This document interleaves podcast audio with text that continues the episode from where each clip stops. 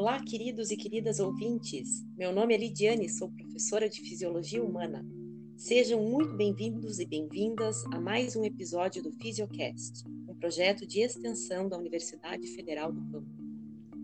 Olá, pessoal. Eu sou Estevão Anjos, acadêmico de medicina na Universidade Federal do Pampa. Hoje vamos conversar um pouco sobre a vida de Rita Levi Montalcini e sua trajetória na ciência que lhe rendeu o Prêmio Nobel de Fisiologia ou Medicina em 1986.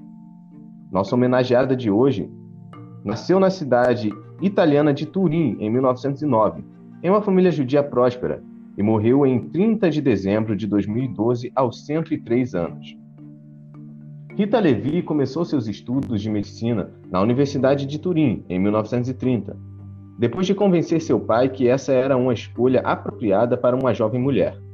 Oito anos mais tarde, já formada em medicina, Rita foi demitida de seu cargo de professora assistente de anatomia na Universidade de Turim, quando o Partido Nacional Fascista de Benito Mussolini proibiu os judeus de ocuparem cargos em repartições públicas e de exercerem atividades acadêmicas. Nossa, que tempos difíceis esses, né, Estevam? É, exatamente, Lili. Mas apesar das dificuldades, a Rita se manteve firme em suas pesquisas. Nesse período, ela estudou o desenvolvimento do sistema nervoso em embriões de galinha em um laboratório improvisado em casa, primeiro em Turim e depois que sua família foi forçada a fugir, também em Florença. Laboratório em casa? Isso mesmo?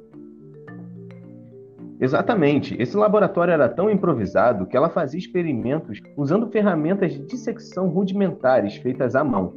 Nessas condições, Rita passou grande parte da Segunda Guerra Mundial focada na sua pesquisa, que buscava elucidar fatores que determinam o crescimento neural em embriões de galinha. Nesse período em que ficou trabalhando em casa, Rita se deparou com um emocionante artigo publicado alguns anos antes pelo embriologista Victor Hamburger, que atuava na Universidade de Washington, em St. Louis, nos Estados Unidos. O antigo de Hamburger relatava que quando os membros em crescimento dos embriões de galinha eram removidos, ocorria uma atrofia nos aglomerados de células nervosas, que a gente denomina gânglios, né, que eram destinados a inervar esses membros brotantes. O Hamburger atribuiu essa atrofia à perda de um fator indutivo que seria liberado pelos membros brotantes e que seria necessário para o crescimento e diferenciação das células precursoras neurais. Porém, esse eminente embriologista não conseguiu ver as fibras nervosas em grande detalhe. A Rita então decidiu repetir o experimento utilizando o método de coloração de prata, aquela técnica de coloração que foi desenvolvida pelo Camilo Golgi, né, que foi laureado pelo Nobel também. Bem, então, utilizando essa técnica e depois de dissecar os embriões de galinha com minúsculos bisturis e espátulas, ela viu que os gânglios não definharam imediatamente após a remoção dos nervos uh, dos membros brotantes. Com isso, ela viu que os neurônios tinham sim proliferado e começavam a crescer em direção aos seus alvos, mas morriam antes de alcançá-los. A Rita então concluiu que o problema não era a falta de um fator indutivo, mas sim de um promotor do crescimento que normalmente seria liberado pelos membros brotantes. Nossa, Lidia, isso parece muito interessante. Pois é, eu acho muito legal esse experimento e, e, esse raciocínio que a Rita desenvolveu a partir do artigo que ela leu. Mas eu acho que eu acabei me empolgando um pouco. Em que parte da história que a gente estava mesmo? Então, eu acho que a gente parou na parte em que Mussolini expulsava os judeus das universidades. Ah, isso mesmo. Conta um pouco mais então para nós, Estevam, o que, que aconteceu depois.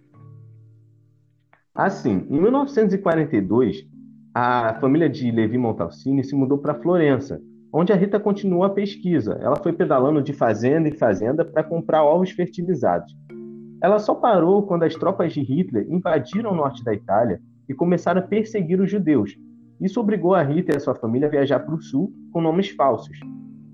Felizmente, eles conseguiram sobreviver e quando a guerra terminou, a Rita retornou a Turim e lá ela atuou como assistente de Giuseppe Levi, um proeminente neurohistologista que foi mentor da Rita na universidade. Vale lembrar que nessa altura a Rita já tinha 36 anos e o papel de assistente já não lhe cabia mais. Afinal, o próprio Giuseppe Levi havia sido um assistente ocasional de Rita nos experimentos realizados naquele laboratório improvisado na casa dela. E também é interessante mencionar aqui que, apesar do sobrenome comum, Rita e Giuseppe não eram parentes. Então, em 1946, Victor Hamburg, que havia lido os trabalhos publicados pela Rita e por Levi durante a guerra, convidou a Rita para realizar alguns experimentos com seu grupo na Universidade de Washington, em St. Louis, lá nos Estados Unidos.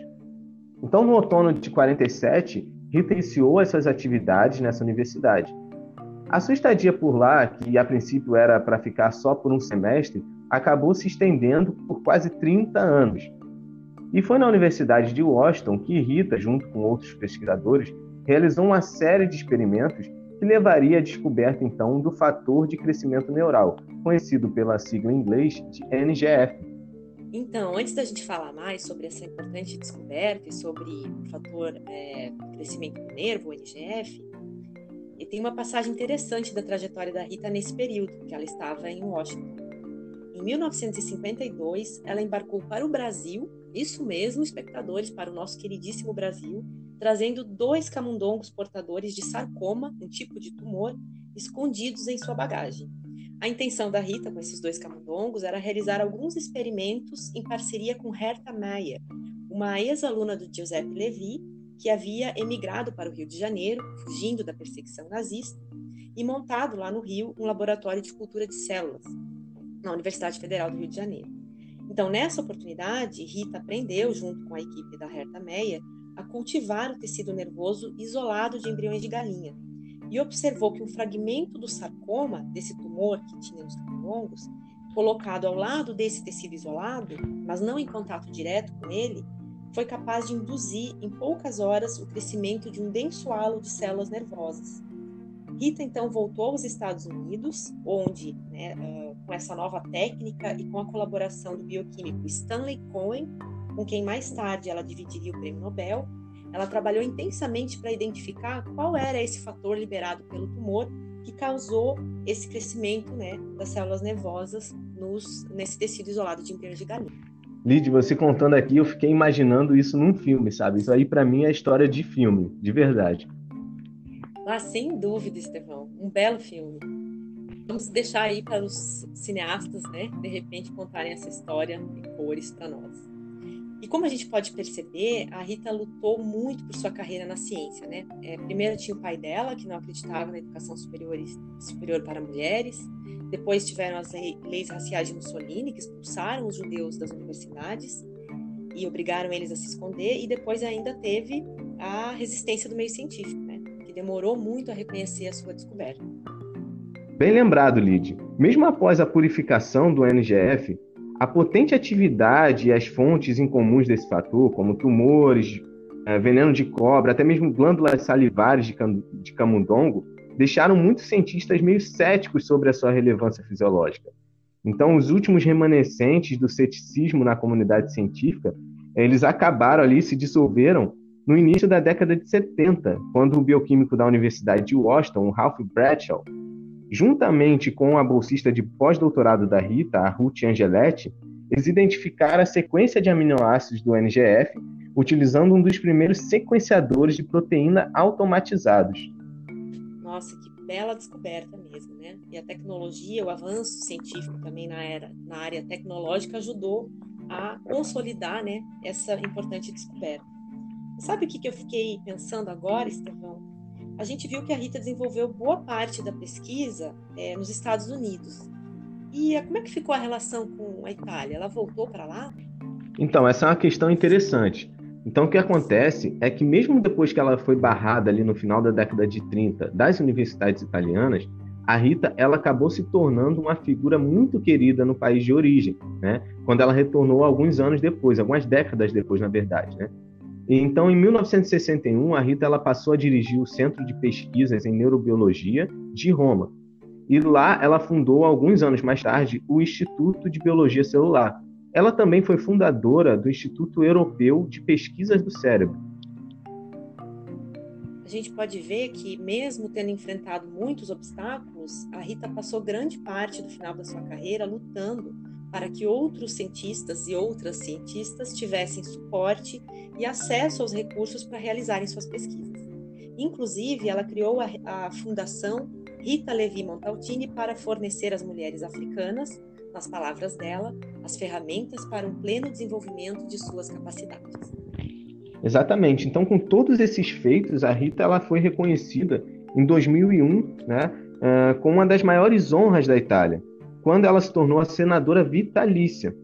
Então, em 2006, aos 97 anos de idade já, ela teve um voto decisivo no parlamento italiano em uma disputa orçamentária. O que aconteceu foi o seguinte: ela começou a retirar o seu apoio, ameaçou, na verdade, né, retirar o seu apoio, a menos que o governo revertesse a sua decisão de cortar o financiamento da ciência. Então, o financiamento, depois que ela fez essa ameaça, o financiamento foi colocado de volta, e apesar das tentativas da oposição ali de silenciá-la, até zombando mesmo da sua idade, né, a Rita ela conseguiu fazer tudo isso. Então, para a Rita, os obstáculos eles sempre foram motivadores, né? Depois de escutar a fantástica história da Rita, vem a pergunta: o que é mesmo o NGF?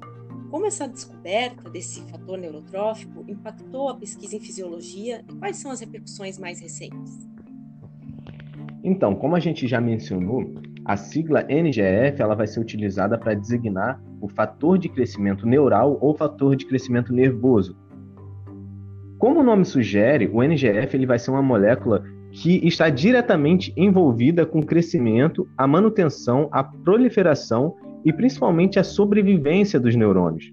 O NGF também parece auxiliar na reparação da bainha de mielina. Lembrando que essa bainha de mielina ela é uma estrutura que vai envolver os axônios e vai contribuir para a transmissão rápida dos impulsos nervosos. Né? Ela acelera ali, ela contribui para a aceleração dos impulsos nervosos. E essas ações do NGF são fundamentais para o funcionamento normal do sistema nervoso. Ao que tudo indica, a diminuição desse fator trófico pode resultar na perda ou na disfunção das células nervosas, característica que a gente observa em algumas doenças neurodegenerativas, né, como a esclerose múltipla e a doença de Alzheimer.